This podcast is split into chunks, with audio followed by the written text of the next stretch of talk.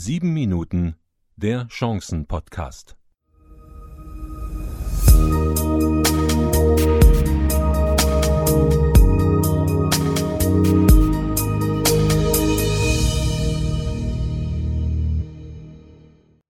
Seien Sie herzlich gegrüßt, Sie alle da draußen. Schön, dass Sie wieder eingeschaltet haben.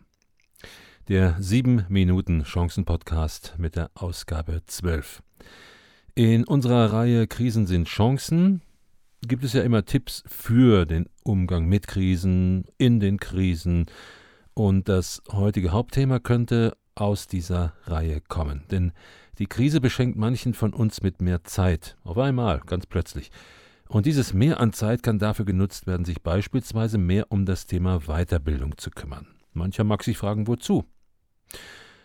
Der Titel unseres heutigen ersten Beitrags möchte es auf den Punkt bringen und einige Ansichten dazu vermitteln. Was bringen mir Seminare? Was bringt mir Weiterbildung? Gefällt Ihnen der 7 Minuten Chancen Podcast? Ja, dann empfehlen Sie uns gerne weiter. Und nun lassen Sie uns einsteigen mit diesem Beitrag Weiterbildung, was bringt's? Thema Weiterbildung, was bringt's? Jetzt in der Zeit der Krise hat mancher mehr Zeit wie vorher. So manches Seminar könnte jetzt besucht werden. Leise fragt dann ein inneres Stimmchen an: Wozu Seminare? Ging doch auch vorher ohne. Jetzt übertreib's mal nicht. Ja, was ist denn dran an Seminaren? Was ist dran an Weiterbildung? Besuche ich solche Veranstaltungen, weil es gerade ein Hype ist? Oder weil es andere auch machen? Hier einige Punkte zum Andenken für Sie. Was ist in Ihrem Gepäck? Und wieder einmal heißt es für Sie, setz dich hin und mach dir Gedanken. Nicht einfach drauf losbuchen. Schauen Sie einmal in Ihrem Rucksack Ihres Lebens nach. Was sind dort die Inhalte, mit denen Sie unterwegs sind? Ist es EDV, ist es Mathematik, BWL, VWL oder Sprachen, Musik? Ich selbst schaue natürlich immer wieder gerne beim Themengebiet Kommunikation nach ist es doch eines meiner Hauptthemen, mit dem ich unterwegs bin. Und dann frage ich mich, wo brauche ich weiter Unterstützung? Wo ist ein Themenbereich, wo ich mal über den Tellerrand schauen will? Wo ist denn in meinem Rucksack, in meinem Gepäck noch ein Fach frei? Schule war in meinen Kinder- und Jugendjahren verhasst. Es war notwendiges Übel und ich hab's halt mitgemacht, weil meine Kumpels dort auch waren. Aber ich hab's einfach nicht gemocht. Und mit Mitte 20 wurde ich plötzlich eines Besseren belehrt. Ich musste wieder auf die Schulbank, um weiterzukommen. Und wissen Sie was? Seitdem sind Schulen und Akademien meine besten Freunde geworden. Lebenslanges Lernen. Wir werden nie fertig werden mit Lernen und die Wissensvermehrung nimmt ständig zu. Auch in meinem Bereich der Kommunikation. Immer wieder denke ich, da kann es doch bald nichts mehr Neues geben. In der Regel gibt es da auch nichts Neues. Aber andere Menschen verpacken die Themen anders und präsentieren sie auch auf eine ganz andere Art und Weise. Und das ist das Interessante, da in den Gehirnwindungen wieder Neues aufzunehmen. Lebenslanges Lernen, da ist schon was dran. Wer heute zumindest auf der Erfolgsschiene, auf der Erfolgsspirale vorankommen möchte, kommt um dieses Thema nicht herum. Ich habe das die vergangenen 20 Jahre bei meiner Frau hautnah miterlebt. In ihrem medizinischen Bereich braucht sie viele Weiterbildungen und sie ist dem Lernen, dem Neuen ständig ausgesetzt. Wer rastet, der rostet. Wer kennt diesen Spruch nicht? Und das gilt nicht nur für den physischen Bereich, also für unseren Körper, auch der geistige Mensch kann davon ein Liedchen singen. Wird mein Körper durch Bewegung nicht mehr gefordert, haben die Pfunde es leichter und tue ich nichts für meinen Geist, schläft er ein. Durch Weiterbildung werde ich fit im Geist und kann mitreden. Und es ist wirklich schön, bei gewissen Themen eine eigene Meinung zu vertreten, auch mal quer zu denken und nicht nur in der Masse mitzuschwimmen. Die Zukunft mitgestalten. Es kann immer wieder vorkommen, dass Ihr Unternehmen morgen nicht mehr am Markt ist. Dann sind Sie jetzt vielleicht Mitte 40 oder Anfang 50 und was jetzt? Eine der relevanten Fragen im Bewerbungsprozess lautet, was haben Sie gelernt? Hand aufs Herz. Was antworten Sie? Natürlich haben Sie eine Berufsausbildung oder ein Studium absolviert. Und dann? Ich weiß noch, wie meine Kollegen sich über meine Weiterbildungszeiten immer wieder lustig gemacht haben. Und? Bist du wieder auf Seminar gewesen? Das bejahte ich mit einem gewissen Schmunzeln, denn ich wusste, wofür ich's tue und wofür die es nicht tun. Manche der Kollegen sind nach 20 Jahren immer noch am selben Platz. Sie wollen nicht? Akzeptiert. Es gibt Menschen, die einfach keine Lust und auch keine Notwendigkeit verspüren, irgendwie sich mit dem Lernen auseinanderzusetzen. Das ist durchaus legitim. Mit solchen Kollegen und Teilnehmern hatte ich schon öfters zu tun.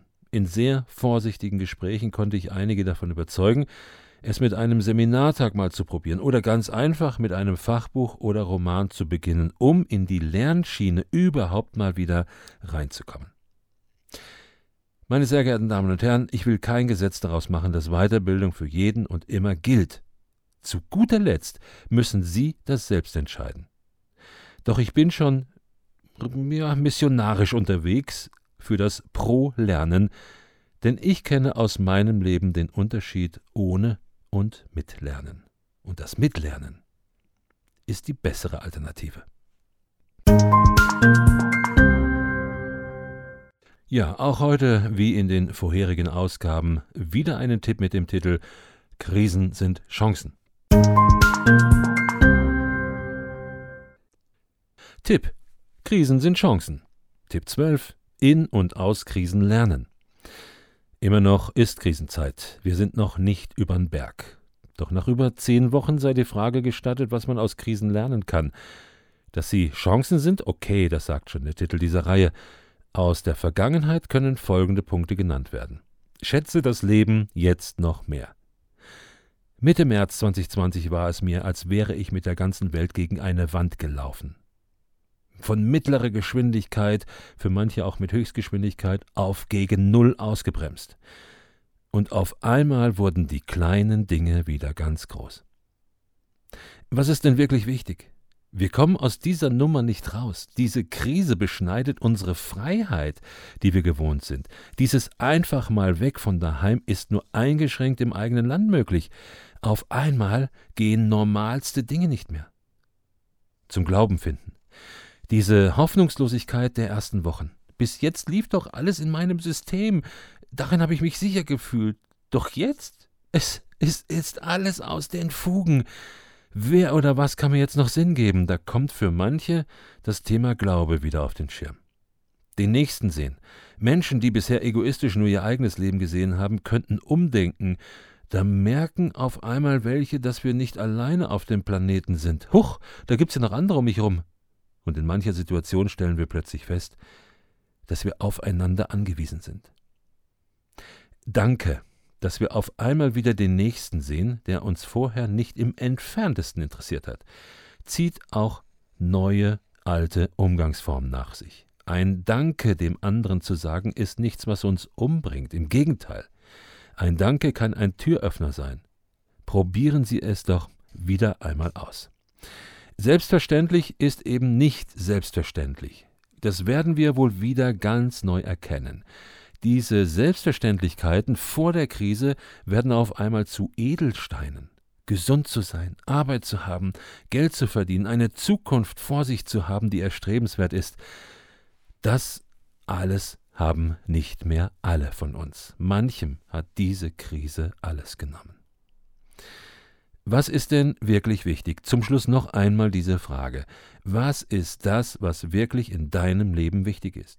Wofür du auch weiterhin unterwegs sein willst, wofür du brennst und wo du sagst, das wird mir die Krise nicht nehmen.